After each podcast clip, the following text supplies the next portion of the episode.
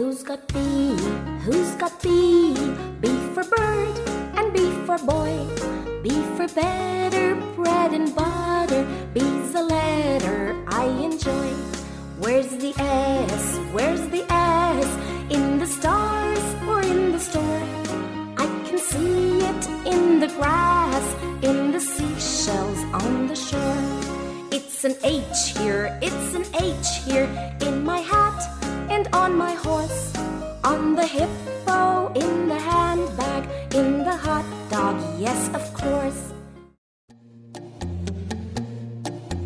Three mice, mice, three mice, mice.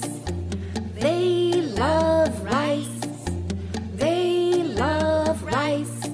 They eat so much they must exercise. You cannot say that it is a surprise that now the mice size of three nice mice.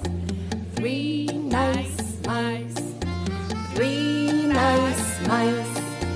Three nice mice. They love rice. They love rice. They eat so much they must exercise. You cannot say that it is a surprise that now